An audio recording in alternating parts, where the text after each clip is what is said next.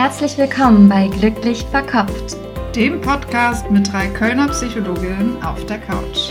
Hier kriegst du Input und Inspiration aus der Psychologie, um dein Leben und dich selbst besser zu verstehen. Und nebenbei noch glücklicher zu werden. Herzlich willkommen bei Glücklich Verkopft, dem Podcast mit Psychologin auf der Couch. Wir sind Jessie und Clara und wir haben für euch heute vorbereitet eine Folge zum Thema Neid. Genau, eigentlich eine ähm, super spannende Emotion, ein super spannendes Gefühl. Wenn auch nicht so beliebt. Genau, nicht so beliebt. Und ja, worum geht es denn in der heutigen Folge? Was ist Neid überhaupt? Ja, genau. Wir wollen auf jeden Fall jetzt erstmal für euch definieren, was Neid ist. Und wir haben auch ein paar spannende Studien dazu mitgebracht. Dann wollen wir euch erzählen, wie entsteht Neid. Da gibt es verschiedene Ansätze. Und am Ende gibt es auch wieder für euch eine praktische Take-Home-Message. Wenn Neid vielleicht ein Gefühl ist, was ihr gut kennt, aber was, was ihr gar nicht so gerne so oft fühlen würdet oder wo ihr nicht so wirklich wisst, wie ihr damit umgehen sollt, dann haben wir da ein paar Tipps für euch parat. Genau, das hast du schon mal super gesagt, so als Übersicht. Dann starten wir mal mit der Definition. Es gibt, glaube ich, ja verschiedene Arten von Neid. Oder die Frage wäre vielleicht auch, wir hatten es gerade schon angedeutet, ist Neid schlecht? Mhm. Ist Neid immer schlecht? Das schwingt ja so ein bisschen mit. Ne? Man mhm. sagt ja auch im Alltag, grün werden vor Neid, der Neid nagt an einem, vor Neid zerfressen werden. Mhm, ne? Ich platze vor Neid. Genau. Also was sehr Destruktives. Also generell ist Neid erstmal die Emotion, die aufkommt, wenn man sich vergleicht und das Gefühl hat, ungerecht und schlecht abzuschneiden. Ne? Das ähm, kommt daher, wenn man jemand anderen sieht, der zum Beispiel erfolgreicher ist, der was hat, was man auch gerne haben würde. Und ähm, man wünscht sich das. Und dann gibt es verschiedene Arten von Neid. Also unterscheidet zwischen konstruktiven und destruktiven Neid. Clara, was ist denn konstruktiver Neid? Also konstruktiver Neid, ähm, der kommt für mich oder kommt von den, den Definitionen daher, dass ich erstmal merke, jemand anderes hat etwas, was ich eigentlich gerne hätte. Ne, das ist ja ein bisschen die Basis für dieses Neidgefühl. Aber dass ich eher so die Person vielleicht dafür bewundere und eher vielleicht überlege, ähm, ja, ich hätte das irgendwie auch gerne, was kann ich vielleicht dafür machen, das mhm. auch zu haben. Mhm. Neide vielleicht die Freundin, die vielleicht irgendwie eine super coole Reise macht, ne? Und ich denke so, oh Mann, ich würde auch so gerne weit reisen und denke aber so, ich freue mich für die Freundin, denke auch, wie schön, dass sie diese Reise macht und ja, was kann ich denn machen, um vielleicht diese Reise auch im nächsten Jahr zu machen. Okay, also da ist quasi Neid schon als Gefühl da, aber auch als Ansporn oder als ja, als Zeichen, dass man sich mhm. das wünscht und dann zu überlegen, okay, was kann ich dafür tun? Mhm. Ganz anders ist es beim destruktiven Neid. Das kann man auch ersetzen mit dem Wort Missgunst. Da geht es darum, dass ich dem anderen das, was er hat, auch überhaupt nicht mehr gönne. Also ich glaube auch nicht, dass ich das wirklich erreichen kann oder ich denke da auch gar nicht mehr so viel drüber nach. Ich möchte eigentlich, dass er das dann auch nicht mehr hat, dass er das quasi auch verliert. Da gibt es so eine ganz spannende Studie dazu, die auch ganz viel zitiert wird. Von Zizu heißt der Forscher, britische Forscher. Der hat so ein Experiment gemacht, wo die Versuchspersonen wie so eine Lotterie gespielt haben. Und einige von den Versuchspersonen wurden die ganze Zeit bevorteilt und das hat die anderen Spieler ganz schön fuchsig gemacht, die fanden das sehr unfair. Und in einem späteren Teil von dem Experiment konnten die Spieler, die den Nachteil hatten, die weniger Geld bekommen haben, mit einem Knopfdruck den anderen Spielern Geld wieder wegnehmen. Also wie so eine Art Rache. Und das haben die gemacht, selbst wenn sie dafür selbst Geld verloren haben. Also es kam, kam dann die Regel dazu, die anderen verlieren was, wenn ihr diesen Knopf drückt, aber ihr auch. Und durch diesen Neid war halt dieser Wunsch so groß, dass die anderen Geld verlieren, dass man selbst in Kauf genommen hat, auch selber dafür zu verlieren. Mhm. Also überhaupt nicht rational in dem Sinne, ne? weil man könnte ja auch sagen, nur ist ja egal, was die anderen haben, Hauptsache ich gehe auch mit meinen so und so viel Euro hier raus. Ähm, also dieses Rationale war dann in dem Neidmodus ausgeschaltet und es ging eher dann darum, dem anderen auch zu schaden. Daher auch dieser Begriff mit dem Destruktiv, ne? das mhm. hat ja jetzt eine schadende Auswirkung. Man schadet sich selbst und man schadet dem anderen. Ne? Das macht dieses Destruktive aus. Wobei es beim konstruktiven Neid, da ist einfach so die Freude da, der Ehrgeiz, ne? konstruktiv, man überlegt, was kann ich machen. Also die Folgen sind positiv und beim Destruktiven einfach nicht. Ne? Mhm. Das ist ja letztendlich für beide ist ja dann schlecht. Ne? Und das kennt man vielleicht auch aus dem Alltag. Häufig tut man sich selbst mit einem neidischen Gefühl auch gar keinen Gefallen, was einem ja häufig selber deswegen gar nicht, gar nicht so gut geht. Ja, und einen spannenden Aspekt auch in der Neidforschung finde ich, zum Beispiel, wenn ein Freund jetzt, was, was passiert denn jetzt? Der gewinnt einen Preis als bester Violinspieler der mhm. Stadt. Ähm, passiert ja ständig. Und ich selber spiele nicht Violine dann mhm. bin ich einfach wahnsinnig stolz, freue mich für mhm. den und es wird mit einer großen Wahrscheinlichkeit kein Neidgefühl in mir hochkommen. Wenn ich allerdings selbst das gleiche Instrument spiele mhm. und vielleicht super viel dafür geübt habe und ähm, aber gar nicht eingeladen wurde zu dem Wettbewerb, mhm. also wenn so ein, so ein Vergleich da ist und ich denke, ah, das könnte aber auch ich sein, ich mhm. bin es aber nicht, dann kommt es viel eher zu diesem Neidgefühl. Also auch dieser Aspekt, wie nah bin ich dran. Ich mhm. beneide deshalb auch eher einen Freund oder jemand, der mir irgendwie in der nahe steht, als ein Promi, den ich nicht kenne, wo ich nur sehe, ah, okay, der hat irgendwie voll viel Geld mhm. und voll mhm. viel Erfolg. Aber da ist so nicht so dieses Realistische, das hätte auch ich sein können. Mhm. Also das ist auch ein ähm, wichtiger Aspekt für Neid. Ja, total. Und ich glaube, im Alltag ist ja der Neidbegriff auch häufig eher mit diesem negativen Begriff assoziiert. Mhm. Ne? Neid gilt ja auch so ein bisschen als vielleicht irgendwie auch moralisch verwerflich. So ist ja irgendwie negativ konnotiert von der ersten Assoziation. Mhm. Wenn man sagt, die ist aber neidisch oder ja, die ist aber neidisch. Das stimmt. Und auch das Neid kam ja auch schon in Märchen vor zum Beispiel. Ne? Also so mhm. die böse, neidische Stiefmutter ist, glaube ich, bei Schneewittchen, ne? Die, mhm, genau. die ja auch gerne so schön wäre. Ja, ähm, ja also so von, von der Prägung her, wenn man an Neid denkt, ich weiß nicht, wie es euch geht, aber man denkt doch eher an Frauen, oder? Mhm, ja, es ist mir auch in den Kopf gekommen, dass Neid hat irgendwie was Weibliches. Ja. Also man sagt eher verrückt. die neidische Frau als der neidische Mann. Wobei es ja, nicht, es wird ja nicht so sein, ne? Es ist einfach eine menschliche ja, Emotion. Ja, eine menschliche Emotion. Aber eigentlich spannend, weil uns das jetzt irgendwie in den Kopf gekommen ist. Woher könnte das kommen, dass wir jetzt so intuitiv irgendwie sagen würden, Neid ist irgendwie so eine weibliche Emotion? Mhm. Ich glaube, es wurde in Geschichten dann so gebraucht. Mhm. Und ich kann mir auch gut vorstellen, Neid kommt ja auch aus so einer Machtlosigkeit. Man sieht, okay, der andere hat mehr, mehr Power, mehr mhm. Macht. Und ähm, das ist ja grundsätzlich auch immer so gewesen, ne, dass das weibliche Geschlecht weniger Macht gehabt hat. Mhm. Und ja, deshalb auch eher so in diese Position gekommen ist, mhm sich was zu wünschen, aber es nicht erreichen zu können. Ne? Mhm. Wenn du als junge Frau mhm. hättest studieren wollen mhm. vor vielen, vielen Jahren und du konntest es nicht und du hättest es mhm. total von, vom Intellekt her und so geschafft. Mhm. Und dann bist du frustriert, dann sind das natürlich so Emotionen. Dann wurde das vielleicht dann so als Neid verstanden. Mhm. Oder wie, wie würdest du, wie würdest du das einordnen? Ja, ich finde, find, das macht auch total Sinn, vor allem weil Neid ja auch diese Komponente hat. Wenn man jemand anderem Neid zuschreibt, ne? zum Beispiel wir gehen jetzt irgendwie zurück und es gab irgendwie Arme und Reiche, ne? dann haben vielleicht auch die Reichen gesagt für den Armen ne, vor hunderten von Jahren, ey, ihr seid einfach doch nur neidisch. Du bist auch neidisch auf das, was ich habe. Obwohl möglicherweise in der Gesellschaft eine komplett ungerechte Verteilung war. Mhm. Ne? Und so kann man auch, wenn man jetzt Neid anderen zuschreibt, kann das vielleicht auch so eine Ungerechtigkeit verdecken. Mhm. Ne? Oder vielleicht eine ähm, Unterdrückung, ne? So, ja, so leg legitimieren genau. auch. Und das passt vielleicht dazu, warum vielleicht Neid ursprünglich immer Frauen häufiger zugeschrieben wurde, weil einfach ja Frauen in der Geschichte halt häufig wirklich einfach mhm. de facto benachteiligt waren. Mhm. Ja. Ja, ein wichtiger, also ein wichtiger Gedanke. Ne? Mhm. Ist ja mhm. nur unser Gedanke. Okay, dann wollen wir uns mal anschauen, welche Funktion Neid denn so hat. Also hat Neid auch eine positive Funktion?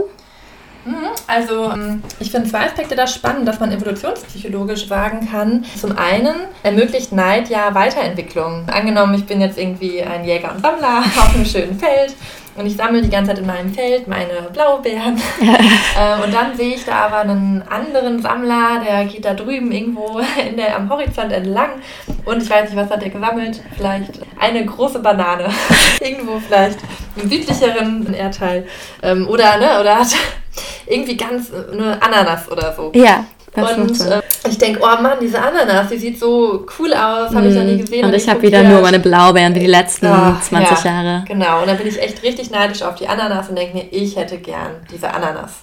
Ja, also das Neidgefühl ist erstmal da, das Gefühl, ich hätte gern was, was der andere hat. Mhm. Und das bringt mich vielleicht dazu, mich am nächsten Tag doch mal über die Grenzen von meinem Sammelterritorium hinaus zu wagen und mich auf den Weg zu der Ananas zu machen, mhm. um vielleicht dann auch einen Ananas zu bekommen oder ein neues Territorium zu entdecken. Mhm. Also irgendwie regt es ja auch die Weiterentwicklung einfach mhm, an. Das stimmt, ne? weil ich, ich sehe so ein Ziel und dann kann ich da mhm. auch Schritte drauf zumachen, das ja, stimmt. Ja.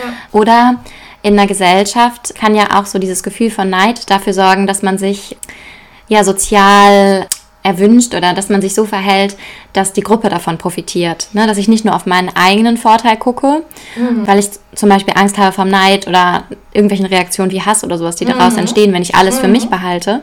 Ja. Und damit sorgt die Angst vor Neid ja vielleicht auch dafür, ähm, dass ich teile und so, dass ich so prosoziales Verhalten zeige. Ja, genau, also wichtig einfach zur Entstehung von Gesellschaften, mhm. von so Zusammenleben. Von Gruppen, ja, ja genau. Und wie ist das so in der tiefen Psychologie? Soweit ich weiß, spielt Neid da ja auch ähm, eine große Rolle, oder? Mhm. Also ja, zumindest kann man aus der tiefen Psychologie auch ja, Positionen zum Neid irgendwie finden oder Theorien zu Neid finden. Da gibt es verschiedene Aspekte.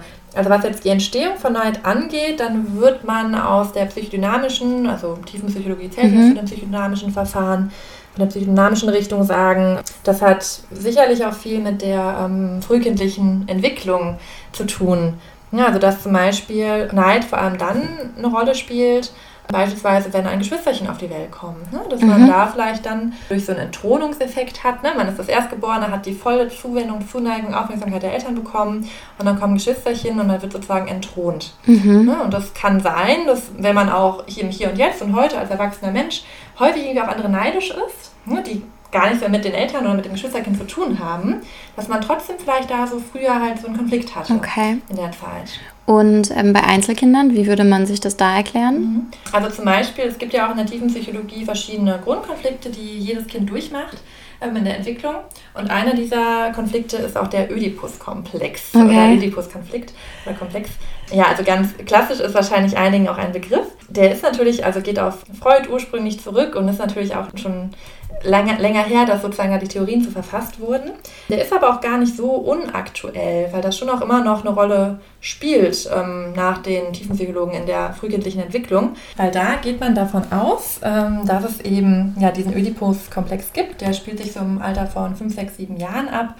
Und da ist die Grundannahme, dass eben ein Kind im Laufe dieser psychosexuellen Entwicklung nach Freud zu einem Zeitpunkt mal das ähm, gegengeschlechtliche Elternteil begehrt. Mhm. Weil der ist einfach anders als man selbst. Ne? So vielleicht als Mädchen, dann sieht man den Vater und er fühlt sich ganz anders an und er spricht irgendwie auch anders ne? und er sieht ganz anders aus. Und man findet das irgendwie total spannend. Mhm. Man findet den irgendwie toll. Gibt es ja auch bei manchen Mädchen, die haben so eine Papa-Phase auch. Ne? Mhm. Ähm, Wo man den Papa heiratet. Zum Beispiel, genau. Das und das so spielt. Ja, genau, ja. zum Beispiel. Ne? Weil man irgendwie merkt, der ist irgendwie anders als man mhm. selbst. Das ist irgendwie interessant. Mhm. Ja. Ähm, und dann merkt man aber auch, oh Mann, es gibt da ja noch jemand anderen. Die Mama. Die Mama, genau. Und ähm, ja, das ist so eine Art Rivalität. Und dann konkurriert man so ein bisschen mit der Mutter um den Vater. Und äh, findet den Vater ganz toll. Okay, und ist das wirklich so? Mm, also, man würde zumindest sagen, also wenn du jetzt einen Tiefenpsychologen fragen würdest, dass es schon häufig eine Rolle spielt. Das gibt es in verschiedensten Ausprägungen. Ne? Also auch der Junge kann die Mama toll finden und merkt, es gibt den Papa. Es kann auch sein, dass eben das andere Geschwisterkind vielleicht irgendwie so dazwischen steht, dass man einen Elternteil ganz toll findet, mit dem ganz eng ist und dann kommt mhm. ein anderes Geschwisterkind. Okay, und das sind alles irgendwie Quellen, wo Neid dann daraus entstehen kann. Genau, mhm. ja. Also immer in so einer Triangulierungssituation. Man hat eine enge Zweierbindung mhm. und es kommt ein dritter Part rein. Mhm. Triangulierung heißt, drei sind beteiligt, richtig? Ja, genau, genau. Mhm. Ja. Und dann ist es sozusagen auch Aufgabe vom Oedipus-Komplex, diesen Konflikt zu überwinden. Also zum Beispiel, mehr, zum Beispiel wäre das so aus der Theorie, ich will, also ich merke irgendwie, ich finde den Papa so toll und der Papa hat aber die Mama und die Mama ist aber doch auch so eine tolle Frau und ich werde jetzt so eine tolle Frau wie die Mama und dann finde ich einen tollen Mann so wie den Papa. So. Ja, okay, verstehe. Mhm. Also dann hat man es gut gelöst, wenn man genau. das, wenn man das so ja so ja. schafft. Okay. Man kann den Neid dann auch überwinden, weil man sagen kann, ich kann ja selber so toll werden und auch eine tolle Frau später finden oder einen Mann finden, den ich irgendwie heiraten kann oder so. Also das wäre so ganz basal erklärt, ne? aber es ist ein bisschen so die Basis davon. Und wenn man da eben aber Konflikte mit hat oder Probleme mit hat und das nicht so gut lösen kann, dann kann es halt sein, dass Neid auch ein Thema bleibt. Mhm. Genauso mit auch, wenn mit Geschwisterkindern, ne? Also auch wenn man ein Geschwisterkind hat und man wird vielleicht dann dauerhaft benachteiligt, ne? oder Eltern ja haben da vielleicht Schwierigkeiten, das gleich äh, gerecht zu lösen vielleicht. Dann kann es sein, dass Neid auf jeden Fall ein Thema bleibt, was man dann auch im Erwachsenenalter hat, hat auf andere mhm. Situationen bezogen. Mhm, okay, spannend. Also wenn man es früher nicht so lösen konnte, dann trägt man es mit mhm. sich rum. Ja, Ja, und auch Neid, würde man auch sagen, ist sicherlich auch ein Thema, was mit dem Selbstwert sehr viel zu tun hat. Mm, ja, das würde man in der Verhaltenstherapie auch so bearbeiten, ja. genau. Ne, mit so einer eigenen Unzulänglichkeit. Ne? Mm die halt in der TV würde man vielleicht sagen, die kommen dann vielleicht auch von ganz früh, ne, dass da irgendwie man selbst ein Thema hat, was eben in der frühkindlichen Entwicklung entstanden ist. Ne, ne? In der Verhaltenstherapie wäre wär vielleicht egal, wann es oder wie es entstanden Nee, aber da wird man schon auch gucken, ja, und davon ausgehen, dass der Selbstwert früh angelegt ist. Dazu haben wir auch eine Folge genau, schon gemacht. Ja. Genau zum Oedipus-Komplex vielleicht aber allgemein, das war jetzt so eine sehr einfache Erklärung dazu, also so eine sehr heruntergebrochene, aber es ist trotzdem eben ein Aspekt, der eben mit einer Neidthematik, die man vielleicht im Erwachsenenalter haben kann, eben zusammenhängen kann. Mhm. Und gibt es noch andere Aspekte in der tiefen Psychologie, Psychodynamik zum Thema Neid? Hm, also man könnte auch sagen, dass ähm, Neid dem Lustprinzip entspringt. Das Lustprinzip ist eben auch so ein ganz wichtiges Prinzip in der tiefen Psychologie. Und das ist so ein bisschen auch diese Lebendigkeit, die irgendwie auch darstellt, so dieses ich will haben, haben wollen, ne, mhm. haben wollen, so, so ein Lustaspekt. Ich habe auch, finde das irgendwie schön, was, was zu haben, was der andere hat oder ne, so eine Wahl, also dieses mehr haben, was Besseres haben wollen. Und dass dann, jetzt ist ja wieder Freud, dass dann das Über-Ich vielleicht auch kommt und sagt, nee, der Neid ist böse, du darfst nicht neidisch mhm. sein. Sag noch mal kurz, was das Über-Ich ist. Das ist auch ein guter Punkt. Das Über-Ich sind so ein bisschen die internalisierten Normen und Werte der Gesellschaft. Mhm. Also das, was man vielleicht auch als kleines Kind lernt, wenn dann gesagt wird, das darfst du nicht. Mhm. Wenn ich übernehme, wenn ich übernehme, das, das muss man so und so machen und das darf man nicht so und so machen. Also wenn ich so Normen in mir drin dann trage. Genau, genau. Also internalisiert bedeutet, das wurde mir vielleicht früher gesagt, du darfst das nicht. Und dann irgendwann weiß ich selber, ich darf das mhm. nicht und habe den Anspruch an mich, das vielleicht auch nicht zu machen. Mhm. mhm. Also zum Beispiel hat jeder von uns internalisiert, man stiehlt in der, in der unserer Gesellschaft nicht oder so. Ne? Mhm. Oder man schlägt jemandem nicht ins Gesicht, nur weil der einen irgendwie gerade ähm, aufregt oder so. okay, ja. Ja auch sowas. Und dann erklär das nochmal jetzt mit dem Neid, mit diesem Hintergrund. Genau, also dass man dadurch sagen würde, es entspringt zu dem Lustprinzip und ne, dem Es. Also das Es ist ja auch dieser ähm, Lustanteil, so ein bisschen die Triebe, auch wieder in der Ursprungstheorie nach Freud.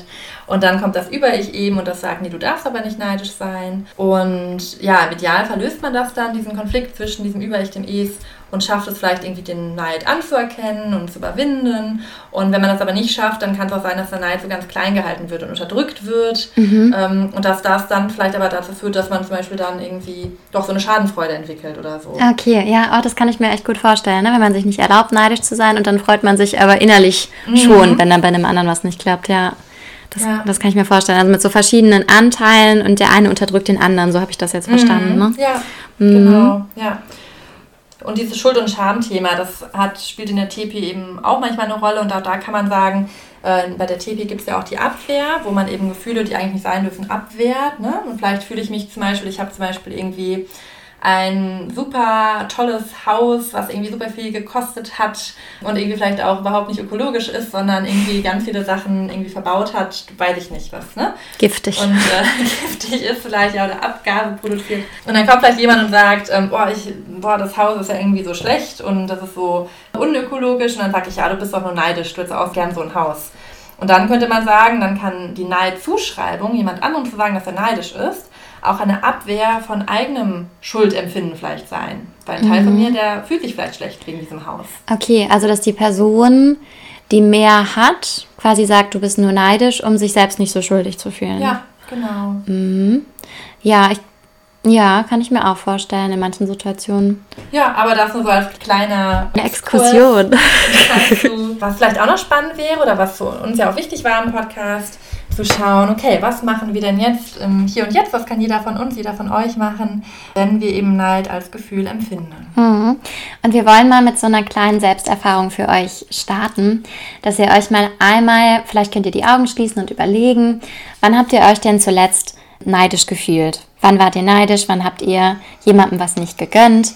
Und ähm, dann mal für euch zu überlegen, was war das für eine Person? War das ein Freund, Familie, jemand, der unbekannt ist? Und worum ging es? Ging es um irgendwas Materielles, was ihr gerne gehabt hättet? Ging es vielleicht um eine tolle Reise? Ging es ähm, um eine harmonische Beziehung? Um, was könnte es noch sein?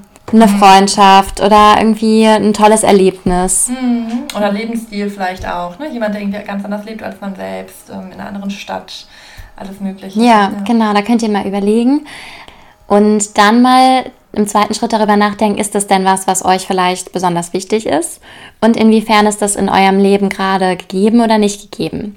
Weil das kann ja auch, da kommen wir auch gleich nochmal drauf, wie so ein ähm, Kompass sein, der euch zeigt, ah, okay, da springt mein Neid an, dann ist das wohl was, was ich mir wünsche und worauf ich im Leben vielleicht auch mehr achten könnte, dass ich das auch bekomme oder umsetzen kann. Und ähm, Vielleicht auch ganz spannend zu überlegen, wie seid ihr mit dem Neid umgegangen? Habt ihr den sofort unterdrückt? Seid ihr dem anderen an die Gurgel gesprungen?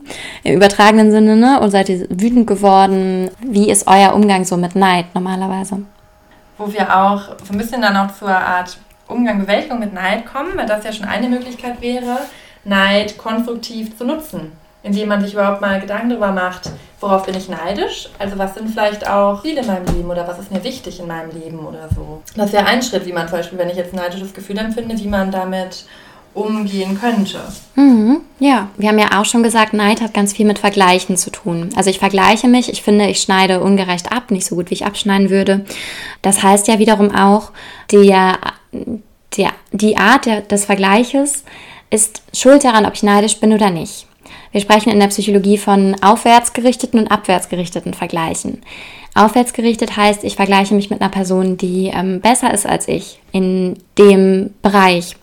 Also zum Beispiel mit jemandem, der mehr Geld hat, mehr Erfolg hat, die Beziehung hat, die ich mir gerne wünsche zum Beispiel. Oder ich mache einen abwärtsgerichteten Vergleich. Das heißt, dann vergleiche ich mich mit einer Person, die vielleicht ähm, weniger Glück hat oder die weniger erfolgreich ist. Und das könnt ihr euch bestimmt schon vorstellen, dass das ganz andere Gefühle auslöst. Ne? Also wenn ich mich nach unten vergleiche, dann sehe ich ja, was ich schon geschafft habe. Dann fühle ich mich vielleicht stolz, zufrieden. Und wenn ich mich nach oben vergleiche, kann das einmal ein Ansporn sein oder es kann auch eher dieses Lähmende sein, dieses neidische, missgünstige. Okay, das heißt, wenn ich jetzt keinen Neid empfinden will, dann vergleiche ich mich am besten nach unten sozusagen. Ja, also zumindest kann man ja auch mal mit einbeziehen, ne? wenn man sich jetzt immer nur nach oben vergleicht. Das ist so die Sache, wenn er sich immer nur nach unten vergleicht, der entwickelt sich natürlich auch mhm. nicht weiter. Ja. Ne? Aber da muss man gucken, wenn man so diese Tendenz hat, immer nur zu gucken, wer hat denn noch mehr, mhm. Dann kann es helfen, auch mal so die Vergleichsrichtungen mhm. zu verändern. Ja. Das wäre aber auch eine Möglichkeit, wenn wir jetzt gesagt haben, der Neid entsteht irgendwie im, innerhalb der sozialen Vergleiche, dass man da auch, wenn man jetzt merkt, ich empfinde häufig Neid, ähm, sich auch vielleicht versucht, sich von dem Vergleich mit anderen generell zu lösen mhm. und sich mehr so auf sich selber konzentriert. Aha, wie macht man das? also gerade in der heutigen Zeit spielt ja Social Media auch eine super wichtige Rolle und ja, ich glaube, das ist für den Selbstwert manchmal auch gar nicht so gut, die ganze Zeit die Zeit auf Instagram oder auf Facebook oder so zu verbringen und zu gucken, was haben denn die anderen, ne? Jeder stellt sich ja da selber da und niemand postet ein Foto davon, wie er jetzt gerade sonntags um eins immer noch im Bett liegt und ähm, die Roller noch nicht hochgemacht hat, obwohl die Sonne scheint. So, ne? mhm. Sondern da werden die Fotos am Strand gepostet oder ne, auch vom Urlaub, ne, mit der, keine Ahnung, mit den neuen gekauften Sachen oder beim coolen Sporterlebnis oder so. Ja, also da vielleicht einfach mal, vielleicht da auch zu sagen, okay, ich bin da vielleicht mal weniger aktiv oder nur eine begrenzte Zeit am Tag oder so und gucke einfach eher auf mich selbst. Was ist mhm. mir überhaupt wichtig und habe ich das, was mir wichtig ist, für mich selbst erreicht? Dann mhm. bin ich da vielleicht gerade dabei. Ja, ich habe gerade daran gedacht, da schließe ich ja auch von einem Bild, das ich sehe, auf eine Situation oder auf ein Gefühl, was die Person mhm. hat, was mhm. mich dann neidisch macht. Also ich gehe davon ja. aus, die Person ist gerade sehr glücklich, die da am Strand ja. ist. Und ja. ähm, da ist ja auch nochmal so die Frage, nur weil die jetzt gerade am Strand ist, ist die vielleicht auch gar nicht glücklicher als ich. Mm, ja. Also da ja. auch nochmal so zu ähm, gucken, ist, ist der Neid überhaupt angemessen? Also mm. stimmt, stimmt das? Ist das wirklich mm. wahr, dass die anderen alle ja. besser dran sind als ich? Oder ist das vielleicht auch so eine kognitive Verzerrung? Mhm. Und ich ähm, habe vielleicht auch einige Bereiche, in denen mein Leben gerade gut läuft, wenn, auch, mhm. wenn auch nicht in allen. Ähm, und dann da zu gucken, dass ich darauf meinen Fokus lege. Also, mhm. Also, dass ich ähm, mir aufschreibe, was, was läuft gut bei mir oder mich nochmal erinnere, was habe ich für Erfolge in der letzten Woche gehabt. Mhm. Und ja, einfach da auch den Fokus zu verändern. Mhm, ja. Mm, oder auch sich wirklich mal kritisch zu hinterfragen, warum denke ich denn überhaupt mit so einer anderen Lebensweise glücklicher zu sein oder so, ne? Also wenn man zum Beispiel jetzt merkt, ich bin immer so neidisch auf die ganzen Urlaubsfotos, zu fragen, okay, vielleicht Gibt es auch eine andere Lebensweise, mit der ich vielleicht äh, glücklicher wäre? Oder bereue ich vielleicht Entscheidungen, die ich getroffen habe? Oder denke ich vielleicht, ich hätte vielleicht doch einen anderen Beruf machen sollen?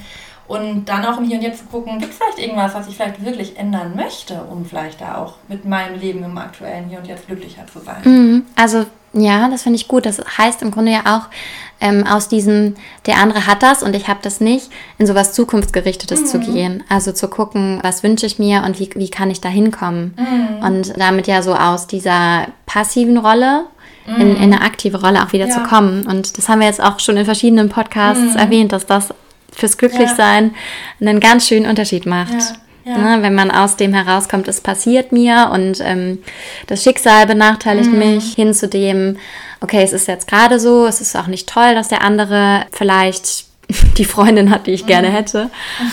Aber was kann ich tun, um vielleicht ein Partner zu sein, der so eine Frau anzieht? Mhm. Ja, voll. Oder auch, auch ein bisschen den Fokus zu lenken von dem Mangel auf die Fülle. Das hatten wir jetzt ja auch schon mal in einem mhm. anderen Podcast. Ne?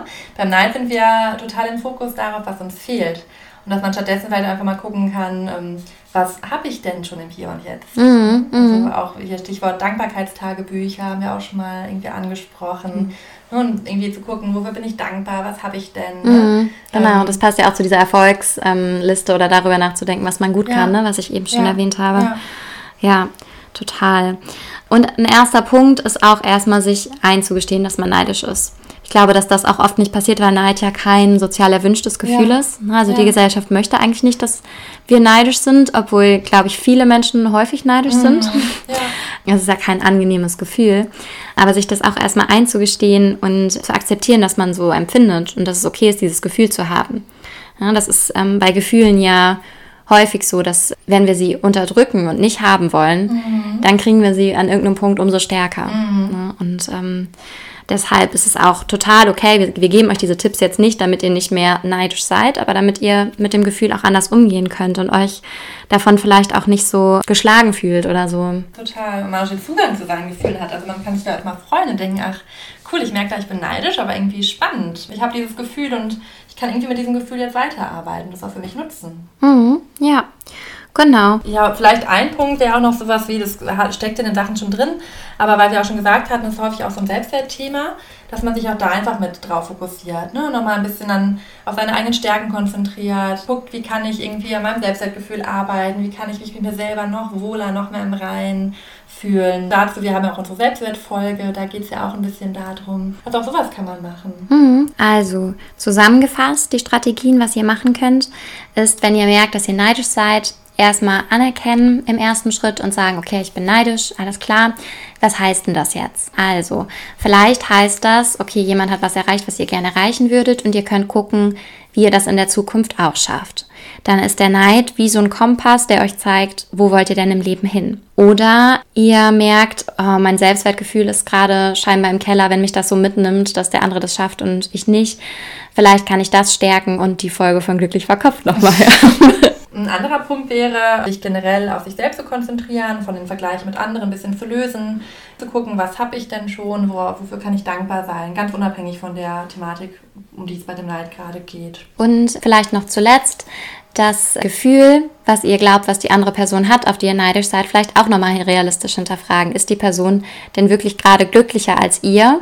Oder ähm, ist das von euch so eine kognitive Verzerrung, so ein Bewertungsfehler?